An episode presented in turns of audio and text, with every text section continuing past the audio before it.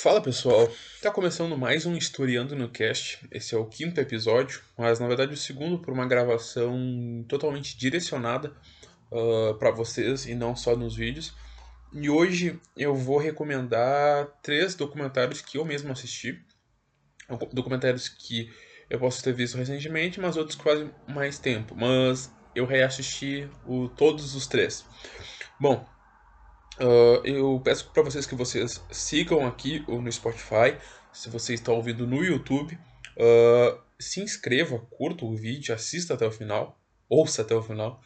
Uh, e para vocês que já conhecem, sempre é a mesma coisa, se vocês não seguem, só acompanham, e é isso, vai ajudar bastante o crescimento do, do canal e do podcast aqui no Spotify. se você não conhece o canal, é Canal Historiando uma logo toda amarela, mas o link está aqui no Spotify. Uh, e se você está no YouTube, tá na capa, na arte do canal, tá o, o, link disponibilizado no Spotify. Bom, eu vou começar com um documentário que eu vi por último, e eu vi hoje, que é Cuba e o Cameraman. Vocês já podem ter ouvido falar, porque ele é bem conhecido, o jornalista John, eu não lembro muito sobre o nome dele, mas ele ganhou até um prêmio Nobel uh, por causa dessa reportagem. Bom, ele nada mais foi que um jornalista que começou a ir para Cuba a partir dos anos uh, 70. Uh, quando tinha acabado a Revolução Cubana e Fidel se estabilizou no poder, o primeiro comício comunista de Cuba, depois de já o poder ter sido estabilizado no país. E ele mostrava a vivência, ele conseguiu imagens inéditas de Fidel Castro, mas também ele acompanhou uh, cerca de três famílias cubanas diferentes uh, uma família que era de agrária, no caso que viviam uma, uma fazenda, tinham bois e tinham seus outros recursos, uma, as, e outras duas famílias urbanas, uh, dois, uh, um, uma pessoa negra e uma família de uma mulher que era uma mãe solteira. Bom, ele faz amizade com essas pessoas, uh, mas primeiramente no documentário que é apresentado para nós é Fidel Castro que pelos relatos da filmagem ali, ele se interessa muito porque a câmera é carregada num carrinho de bebê. Então ele ficava tipo, ele nunca tinha visto aquela aparelhagem, já que Cuba, através do socialismo, e como é um país pequeno, não teria recursos para construir aquela tecnologia, já que era algo americano. Então, Fidel Castro se mostra muito curioso acerca daquela tecnologia e ele vai falar com jornalistas, cinegrafistas. E ele falando com, com eles, ele parece um homem muito gentil e simpático. Uh, já é visto em diversas outras gravações e até quando se refere aos Estados Unidos, mais diretamente ao povo. Uh, falando, falando do governo dos Estados Unidos, obviamente a gente vê as tensões que existem uh, ligeiramente. Explicando para vocês, é através dos embargos comerciais que os Estados Unidos impõem a Cuba, já que outros países capitalistas que são aliados dos Estados Unidos não podem negociar com o país caribenho também. E bom, através desses embargos ele se sente muito muito puto seria a palavra, tipo, ele não tem apreço nenhum pelo governo dos Estados Unidos, mas ele diz que os trabalhadores dos Estados Unidos, uh, ele gosta muito deles e pelo empenho, pelas tecnologias que são criadas, a área científica, a tecnologia, os, os esforços de trabalho que eles fazem todos os dias.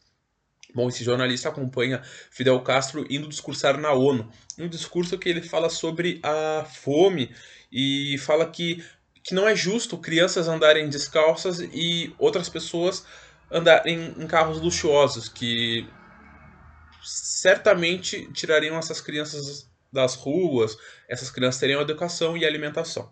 Bom, no cenário cubano, como eu falei das outras famílias, eles veem como eles são tratados, uh, são as pessoas que eu falei que eram agrárias, era uma série de quatro irmãos, três homens e uma mulher, que eles uh, são velhos, assim, têm uma idade avançada, cerca de 60, 70 anos, os outros são de menor idade. E o mais trágico nisso é que a gente vai ver que só sobrou a irmã, no final, em 2016, que é o último ano que ele foi para Cuba, o ano que ele encerrou o seu documentário. Uh, a gente vê também que quando ele foi a primeira vez, em 1975, Cuba se parecia muito desenvolvida, porque Cuba era uma grande aliada da União das Repúblicas Socialistas Soviéticas. A União Soviética, vou abreviar aqui quando for falar isso, era uma grande aliada. Eles recebiam diversas uh, apoios econômicos. Uh, agora eu esqueci a palavra, tem uma palavra mais bonita o nome. Uh, mas eles recebiam diversos uh, apoio do diversos apoios, ficou complicado. Eles recebiam muito, muito o apoio da União Soviética. Então, Cuba estava se desenvolvendo as, as matérias-primas e os produtos que eles não tinham no país, já que era muito pequeno, eles conseguiam uh, importar da União Soviética, já que tinha um carregamento trazido mensalmente, semanalmente. Uh, só que é importante ressaltar, a União Soviética era totalmente importante para Cuba. Era, era importante no sentido de eles forneciam o que os outros países capitalistas não conseguiam, porque é muito difícil não negociar com a Rússia. Então, esses recursos que, que a, União da, a, a União Soviética tinha, eles conseguiam passar para Cuba e assim eles não dependerem de outras coisas. Mas é importante ressaltar que a porta do bloco capitalista estava fechada para Cuba. 85% do comércio que Cuba fazia, seja de cana-de-açúcar, de charuto, ia uh, para a União Soviética esse, e, e para os outros países do bloco socialista. E isso não duraria muito tempo, já que a gente está falando de 1975 e o regime foi instaurado em 1959, então a gente está falando aí de 16 anos. Mas em 1992 chegou o fim à União Soviética. Em 91 já estava meio que ruindo com a queda do Muro de Berlim. Né? Uh, também é importante falar que parecia muito desenvolvido quando, quando o jornalista chegou lá. Ele falou sobre sobre como a saúde e a educação era passada para todos. Isso era muito legal. Isso foi muito legal de ver. É muito legal de ver no documentário a vida dos cubanos, sabe? Uh, todos têm os seus sonhos uh, e profissões grandes. Obviamente a gente tem exceções de outras profissões, não desmerecendo as mais as que têm a menor remuneração. Mas todos ali sonham ser médico, professor, advogado, uh, psicólogo. Isso é muito legal de ver. E todos ali têm a oportunidade de ser isso mesmo, porque todos têm condição de igualdade. E aí ele vai, ele conhece essas famílias. E a partir disso, ele vai outros anos. Obviamente, ele vai nos anos 80. Cuba já não está a mesma coisa, não está progredindo tanto como antes. Uh, a gente vê as pessoas que a gente via em 75, eram as pessoas mais agradecidas. Uh, até as pessoas mostram pessoas que não gostavam do regime, que foram para Miami, foram para os Estados Unidos e deixaram suas famílias, ou tudo que tinham no país caribenho, mas ali mostra um grande, um grande contentamento com, com o regime de Castro. É, ele cultuado como um, quase um deus. E nos anos 80, quando ele vai novamente, a gente vê isso diminuir. Por quê? Porque a União das Repúblicas Socialistas Soviéticas estava ruindo. Uh, o, os embargos dos Estados Unidos não ajudavam em nada, Cuba, e não ajudam até hoje. Uh, bom, uh, esses dias eu estava olhando o Instagram e tinha uma publicação falando que para os Estados Unidos acabarem com os embargos, porque uh, afirmam que é uma crueldade que eles fazem com o povo cubano, algo que eu concordo, uh, mas não vou entrar muito nesse mérito. Então, começou a ruir aos poucos, as pessoas cada vez mais estavam sem matérias, não tinha carne, por exemplo, a carne da, da União Soviética não chegava mais, eles estavam ruindo, eles precisavam uh, ter, tipo, precisavam cuidar de si mesmos, já que eles estavam no momento que a União Soviética estava colapsando, né? E a gente vê cada vez mais isso diminuindo e outra coisa. Uh, as pessoas começaram a. Não que não existisse antes, mas as coisas que não chegavam pela União Soviética. E a Cuba não desenvolvia, tinha mercado negro. E as pessoas tentavam fazer o seu, o seu dinheiro através disso, e quando elas eram pegas, elas eram presas. Uh, mostra até que um um dos três, a pessoa negra que eu falei, ela foi presa e ficou quatro anos uh, depois desse mercado negro, mas ela começou, a passar dos anos, ela começou a subir na vida com o mercado de construções. Uh, as outras famílias, uh, como começou a acabar a carne, começaram a roubar os bois. E lembra que eu falei que tem uma família que era fazendeira e começaram a roubar os bois. Mostra até um senhor de idade chorando que tinha roubado seu boi e não tinha mais com que trabalhar. Uh, todos os seus bois foram assassinados porque as pessoas precisavam do dinheiro ou da carne daquele boi, já que a gente só tinha vegetais e era controlado pela população. Queijo também estava muito escasso na época. Coisas que a gente vê, sabe, que e foi bem triste ver isso colapsando. Depois de um tempo, mostra a queda do Muro de Berlim, Fidel falando sobre como estava difícil uh, aquela vida dos cubanos. E também falando que o turismo se tornaria uma das novas atividades de Cuba, já que Cuba possuía diversas praias, diversas belezas naturais, e aí eles queriam atrair novos turistas e girar também a economia em torno disso. Conseguiram um lucro através disso.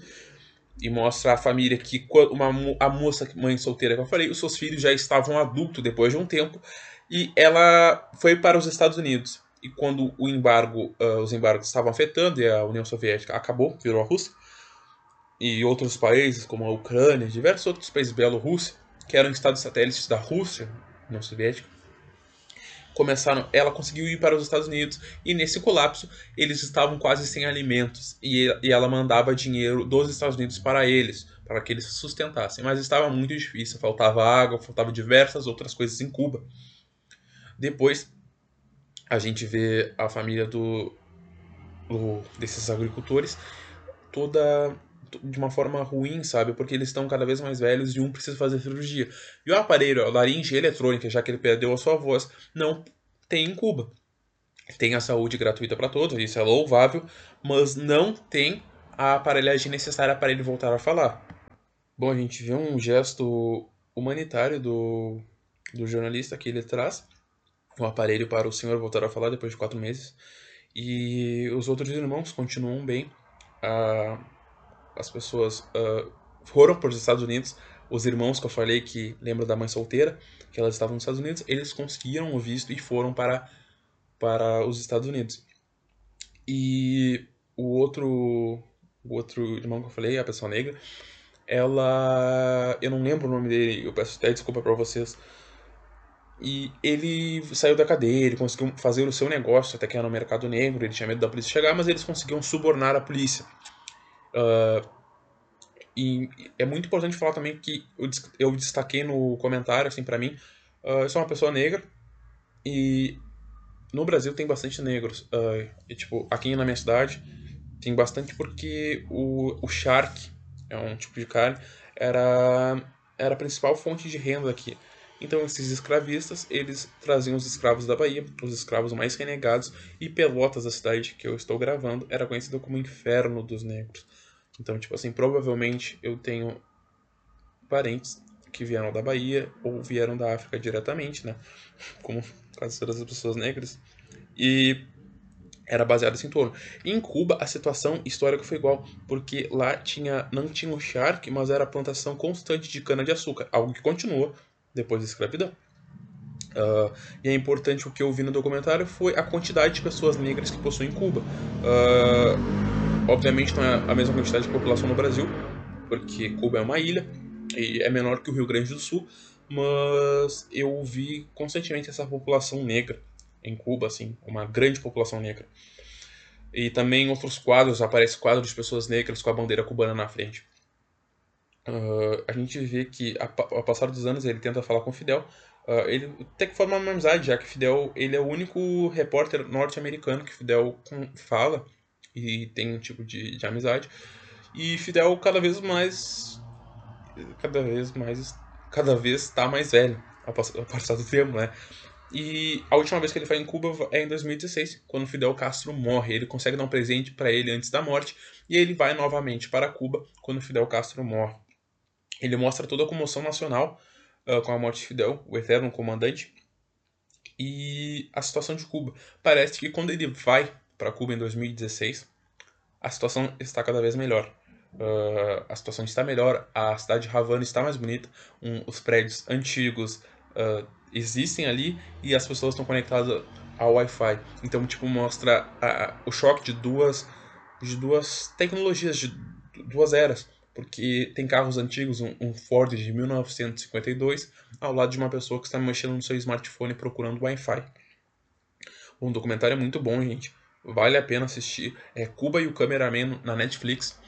E também eu vi. O segundo documentário que eu vi foi uh, Como se tornar um ditador. E é um documentário muito, muito bom, gente. O documentário uh, vai em torno de regimes uh, sem a democracia, mas precisamente um regime centrado na figura de líder. E o primeiro documentário é apresentado para nós Adolf Hitler, o ditador mais famoso da história, eu creio eu uh, mostra ali como ele governou uh, e passos para se tornar um tirano. Obviamente é críticas, mas fala, aparece a ilustração de um livro. E uma das coisas que eu achei mais legal nesse documentário foi mostrar uh, passos que eles fizeram. Tipo, arranje um inimigo da nação, arranje um inimigo qualquer. E foi o que Hitler fez com os judeus. E já que os judeus estavam presos, as suas fortunas estavam à solta para os nazistas governarem. E sempre arranjar um inimigo, invente uma guerra, uh, crie um caos, uh, governe pelo medo, uh, manipule as massas. Isso foi diversas coisas que Hitler falou. E já existia um revanchismo, né? Aproveite-se de uma derrota, algo assim. E mostrou como Hitler, como espião do exército alemão, entrou no partido nazista, foi preso, criou um Mein Kampf dentro da cadeia, saiu da cadeia, se tornou chanceler em 1933, uh, se tornou o Führer, líder supremo do, da Alemanha depois, uh, jun, juntando o cargo de presidente e chanceler da Alemanha. A gente vê isso e é muito legal, tipo, os passos que eles fizeram, mas não são os mesmos passos, isso que é legal. E mostra a ilustração que eu achei a, a parte mais da hora nesse documentário. Como eles ilustraram bem a, a ilustração de, de desenho mesmo. Uh, eles mostraram com animações bonitas, mostraram criar um símbolo. Uh, isso de criar um inimigo foi muito legal e a gente viria depois até. E o segundo episódio mostra outros líderes, uh, o terceiro mostra outros líderes. Tipo, eles pegam o que eles usaram no primeiro episódio, no último episódio lançado, e botam assim: bom, mas tu não conseguiu fazer que nem esse cara? Faz esse. Mas ele achou de outra forma, entendeu? Aí fala de Saddam Hussein, que governou o Iraque fala de Idi Amin, que governou Uganda por sete anos, acho que foi oito anos na verdade. Isso, isso foi uma das histórias assim que, que me pegaram porque eu não tinha lido muito. Eu li depois no documentário, eu não sabia, o Idi Amin Dada fez uma publicação para o Instagram. E do Saddam Hussein eu achei muito legal que uh, falava: governe pelo terror, uh, mude a educação, bote uma educação centrada em si mesmo, apague a sua história, como Hitler fez parece que Hitler nasceu a partir do Mein Kampf, uh, a partir do Partido Nazista também, mas ele tem uma origem. Ele nasceu na, no Império Austro-Húngaro, ele tentou ser um pintor e fracassou. Mas crie aquilo que você é o salvador da pátria, diga que você tem boas intenções, entendeu? Uh, manipule a sociedade aos seus gostos. E isso foi mostrado com Saddam Hussein, governe pelo terror, o que ele fazia para apavorar um país. Todo mundo tinha medo de Saddam. Uh, era muito normal em conversas de bares, não existiam. Já que se tivesse alguém na conversa de bar, provavelmente uma pessoa ali ia denunciar se alguém falasse mal de Saddam e essa pessoa seria presa ou morta usada como exemplo para, para causar o medo. E por que que, tipo assim, até os mais próximos de Saddam tinham medo porque ele matava até mesmo a sua família, seus genros, ele matou e, e um dos irmãos, quem, matou, quem mandou matar os dois genros que eram traidores aos olhos de Saddam, ele pegou os dois corpos e passou por toda Bagdá, a capital do Iraque. Ele passou para usar como exemplo, tipo, ninguém estava salvo. Ele fazia aquilo, aquilo com a própria família. Isso foi muito legal. Aí depois vem o Idi Amin, que era uma pessoa negra, e Uganda, um país de majoritariamente pessoas negras, na África. O que, que ele fez? Ele era uma pessoa da, da, da, da guarda britânica, já que eles colonizaram uh, Uganda. E eu não sei se vocês viram anteriormente que tinha um cara, tinha um, uma pessoa que ia competir nas Olimpíadas, que ela se recusou a competir e pediu abrigo em outros países por não aguentar mais viver em Ruanda. Uh, Ruanda não, Uganda. Ruanda é o contrário de Uganda, na verdade, porque eu fiz até um post para a página no Instagram que Ruanda está, era um país africano conhecido como Wakanda africana. Na verdade, Wakanda ficaria na África, mas Wakanda da vida real, porque ela está se desenvolvendo muito rápido, turismo, sabe? Então, uh, mas Uganda está numa situação totalmente ao contrário. Então me perdoem se eu, confundi, se eu confundi ou se eu estou me atrapalhando nas palavras, gente. Eu tô vendo aqui quantos minutos estão rodando e eu já tô tipo, o que, eu vou falar, o que, eu vou falar, o que, que eu vou falar. Mas, uh, como eu falei, era, foi colonizada por britânicos e ele era um cara do exército. E ele chegou à máxima posição que ele poderia chegar ali. e depois ele foi nomeado ministro do governo. E obviamente, gente, eu falei isso para minha mãe hoje até, tipo, acho que foi hoje ou antes. Se tu quer tomar um golpe, bote um militar no seu governo, porque isso geralmente dá muito ruim. Dá muito ruim. Porque no Brasil, com João Goulart, uh, Marechal Castelo Branco fazia parte do governo. Uh, na ditadura do Pinochet, ele era um, um, ministro do governo. Ele que deu o golpe. E o Idi Amin fez isso com o presidente de Uganda. E ele se tornou, assim, o ditador principal, o único ditador, na verdade. Ele se, se tornou o ditador de, de Uganda e reprimiu todos aqueles que eram contra o seu governo.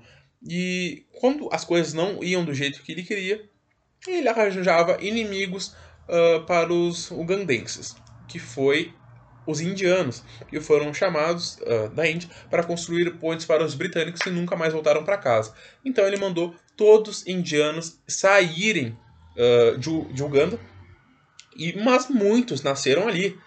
Então elas estavam tendo que abandonar sua casa, que foi construída há gerações, famílias, avós, uh, pais que nasceram em Uganda estavam saindo dali porque ele arranjou um novo inimigo. E as lojas de indianos passaram para os ugandenses que não souberam administrar e o país entrou em crise novamente. E qual foi a sua solução? Invente o inimigo. Ele tentou invadir a Tanzânia, mas a Tanzânia era muito mais preparada. Por quê? Uganda era preparada somente para matar os seus próprios cidadãos. E eles não, nunca tiveram uma guerra real. Então a Tanzânia invadiu Uganda e assim o Idi Amin fugiu para a Arábia Saudita e morreu em 2003. Mas também tem outros, eles falam sobre a longevidade de certos líderes, né? Uh, fala sobre Joseph Stalin, o ditador da União Soviética, que ele queria o apoio cada vez mais governar pela imagem de Lenin. Lenin foi a peça-chave na Revolução Russa. Uh, então ele queria se botar na imagem, só que eles não eram tão amigos. E dizem que ao final da vida de Lenin, ele observou quem Stalin realmente era. Bom, uh, mostra eh, como. Gente, não dando um spoiler, né? Mas. Não dando spoiler. É difícil não dar um spoiler de uma coisa que morreu há muito tempo, né? Mas também mostra sobre o ditador da Líbia. Que é o. Putz, gente, eu vou ter que pesquisar. O nome dele é, é difícil, cara. Uh, mas fala sobre. Só não dando spoiler. Fala sobre diversos outros ditadores. Uh, eu acho que vai vir uma segunda temporada aí. Uh, cada episódio tem cerca de 30 minutos. E tem algumas ditaturas que faltaram. Era o Al-Gaddafi. Muammar Al-Gaddafi. Ele, desses ditadores que governaram, ele foi o que governou por mais tempo a, a Líbia. E é muito legal ver a história, a história desse cara, uh, de outros também, mas esse aqui foi o que eu menos conhecia. Eu nunca ouvi falar sobre esse cara. Não sei porquê, nunca foi mostrado isso pra mim na escola. Sobre o Idi Amin também, mas a gente vê como, como o exercício da. Uh, tipo, a Líbia, que fica, na, no caso, na África, e Uganda, que fica na África, dificilmente o ensino africano é passado nas escolas. Eu estava vendo isso mais na faculdade no primeiro semestre, uh, em matérias optativas, mas também tem matérias obrigatórias que tem essa temática. Mas eu fui aprender mais isso na universidade e através de documentários, por conta própria. Bom, esse documentário foi muito bom, gente. E eu espero que vocês assistam. Esse, esse que eu falei também tem na Netflix. É um documentário novo, foi lançado em 2021. E eu espero a próxima temporada, já que eles mostraram alguns indícios e mostraram Fidel Castro uh, para as próximas temporadas. Não sei se vai ter mais do que uma, mas foi um documentário que eu gostei bastante, pelas ilustrações e por conhecer coisas que eu não sabia. Bom, gente, e o terceiro documentário, e o último, e foi, foi um dos últimos documentários que eu assisti também. Cuba e o Cameraman foi a segunda vez que eu assisti. Uh, esse, tornar tirano, eu mostrei pra minha mãe de tanto que eu gostei do documentário. Mas eu tenho que falar sobre um que, que tava bem nas camadas da Netflix quando eu fui pesquisar, que era Quem, Mal, Quem Matou Malcolm X. Uh, eu não sei se vocês me conhecem, quem está me conhecendo, talvez não saiba também, mas majoritariamente pessoas que não me conhecem estão ouvindo. E Malcolm X é, é a principal figura, tipo assim, de, de idolatria que eu tenho na minha vida. Uh, pela história dele nos direitos dos negros, uh, a sua abordagem com seu famoso discurso, quem te ensinou a te odiar a, mi, a ti mesmo. uh, antes de perguntar se o senhor Muhammad, uh, ensina, Elijah Muhammad, ensina a nós odiarmos alguém, se pergunte quem fez você se odiar da forma que Deus te fez. Estou falando sobre o racismo nos Estados Unidos, por que, que a gente odeia. Não estou falando uh, para pessoas brancas, estou falando para as pessoas negras agora aqui. Por que, que vocês odeiam a cor da sua pele? Quem te ensinou a odiar a cor da sua pele? A, o seu nariz ser largo, a sua boca ser mais grossa, o seu lábio ser mais grosso, o seu cabelo ser mais crespo? Quem te ensinou a odiar isso? porque vocês não querem estar perto dos seus irmãos, seus irmãos negros. E aí ele fala sobre isso e também uh, sobre o homem negro se armar contra as pessoas brancas, uh, se é para dar outra face, que eles deem primeiro, já que eles nos olham como inimigos. E ele defendia a crença que todos os negros deviam voltar para a África. Ele era muçulmano, por isso o Malcolm X, porque ele não sabia de onde ele, de onde ele tinha vindo. Então o X significa incógnita na matemática, como ele mesmo dizia, que ele não sabe a sua origem, ele só sabe o seu nome. E ele não quer carregar o nome de alguém que que o escravizou a sua família, o detentor da sua família de escravos. Uh, bom, a sua mãe era meio clara, o seu pai era mais negro, e, e, ele disse que a mãe dele se casou com um homem tão negro para esquecer, já que a sua mãe era filha de um homem branco que tinha estuprado a sua, sua mãe. Então ela queria tirar aquele sangue branco da sua família. Então Malcolm uh, foi de reformatório em reformatório, mas era um aluno muito inteligente. Uh, ele, quando ele foi preso, diversos roubos assim, ele ele começou a ler, se converteu ao islamismo, começou a ler uh, as cartas de Elijah Muhammad, falando que ele queria que Malcolm fosse para a organização a Nação do Islã, a maior organização de pessoas negras muçulmanas Existe até hoje, gente. Uh, mas ele se desiludiu com Elijah Muhammad após saber que esse cara era nada mais nada menos que um assediador e um pedófilo. Ele tinha diversas esposas, uh, tinha diversos filhos escondidos, e as mulheres só queriam a justiça, elas só queriam a pensão para os seus filhos, já que ele não ajudava. E Malcolm se rebelou contra isso e fundou a sua própria organização. Mas a nação do Islã era como uma ditadura. E eles olharam Malcolm com, como um como um terrorista para a organização, como uma pessoa que se rebelou contra o líder. Se rebelou contra o deus deles, que era Elijah Muhammad, que fez meio que se autoproclamou como se fosse uma espécie de messias na nação do Islã. Falando a única verdade, Malcolm X adotou medidas mais uh, mais mais brandas assim, uh, ao decorrer do, do, final da sua vida, ele sabia que ia morrer, ele sabia que a nação dos Slaves estava atrás dele, recebeu diversos telefonemas falando: não tem onde você se esconder, a gente vai te matar. Um, uns últimos acontecimentos na vida dele, antes da morte, foi quando tentaram incendiar a casa dele. Uh, jogaram coquetéis Molotov e ele sabia de quem se tratava. Esse documentário, Quem Matou Malcolm X, fala como eles estavam errados. Eles não sabem se o atentado veio dos supremacistas brancos que acreditavam que os brancos eram superiores, ou se veio da nação do Islã, que era uma inimiga declarada de Malcolm. Uh, depois desse atentado, ele foi discursar, ele sabia que ele ia morrer naquele dia. Tudo no documentário instiga que ele sabia que ele ia morrer naquele dia. E, e ele morre. Uh, causa uma confusão no fundo e diversos homens uh, o metralham em cima do palanque onde ele está discursando. Uh, o filme também tem um filme interpretado por Denzel Washington, que é um dos meus preferidos, que é Malcolm X, que está no Amazon Prime. É muito bom. Eu espero que vocês assistam. É um dos meus filmes preferidos.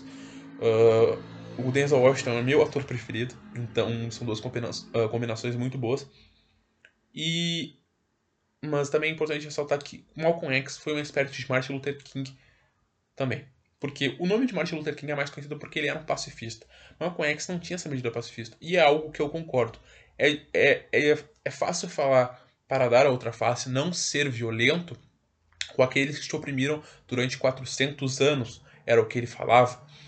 Então, ele não falava que a gente tinha que espancar qualquer branco na rua, entendeu? Ele falava assim, ó, esteja armado porque eles vão te atacar. Hum, nos documentários entrevistam diversas pessoas, pessoas que eram ligadas a Malcolm, mas também perguntam sobre vocês acham que coisa, as coisas mudaram depois da morte do irmão Malcolm? e elas falam que não, que a violência ainda causada é a mesma. Malcolm X morreu, depois morreram Martin Luther King, Bob Marley morreram, pessoas negras uh, importantes uh, apoiando a positividade, apoiando o povo negro a se amar, apoiando o pacifismo, pessoas negras que morreram. E esse é só mais um documentário de uma dessas pessoas, que é a pessoa que eu mais me identifico e vale muito a pena ver, gente. Uh, se você não leu a história de Malcolm X, leia. É muito legal, muito legal. Uh, óbvio que tem várias coisas perante religião, mas a vida desse cara é brilhante. Ele era muito inteligente, ele era uma pessoa que discursava com, com maestria. Uh, muitas das coisas que eu me questiono foi através de Malcolm X, porque que eu via certa coisa na TV e, e ficava triste porque eu queria ser daquele jeito, eu queria ser branco, eu queria ter o cabelo liso, e eu ficava triste com isso. Uh, foi o um, um modo de eu me amar mais como uma pessoa negra, me identificar como uma pessoa negra. Uh, isso foi muito importante para mim. E se você é uma pessoa negra que está ouvindo, e você até como uma pessoa branca, ouça, uh, ouça, procure saber sobre a história dele, olhe o filme, olhe o documentário, porque vale muito a pena ver, gente. Uh, e é isso. Essa é a minha recomendação sobre o último documentário que eu vou falar aqui. Eu vou falar mais sobre outros, mas eu acho que para não ficar muito longo, eu acho que foi o objetivo aqui. E só falei muito uh, ao decorrer do, do áudio eu peço desculpa para vocês. Esses são três documentários sobre assuntos distintos, meio que se misturam já ali que com Cuba, tipo assim, esses são meio interligados, porque Cuba era uma ditadura, era uma ditadura socialista. E Fidel Castro conheceu Malcolm X, e o Malcolm X tinha medidas comunistas e socialistas, já que ele falava sobre o pan-africanismo. Todo o povo negro regressar à África. Então, eles meio que eles têm relações. E são coisas que eu gosto. Eu gosto muito da Revolução Cubana. Eu gosto sobre saber sobre a Segunda Guerra Mundial, isso engloba Hitler, sobre as guerras uh, na, no, no, Oriente Médio, que é algo que eu não sei muito, que eu estou começando a ler mais, e sobre Malcolm X, que é o principal expoente político que, que, que eu admiro, no caso. E eu espero que vocês uh, curtam aqui, uh, se inscrevam-se no canal no YouTube, se inscrevam-se no Spotify, e é isso, gente. muito obrigado e tchau, tchau.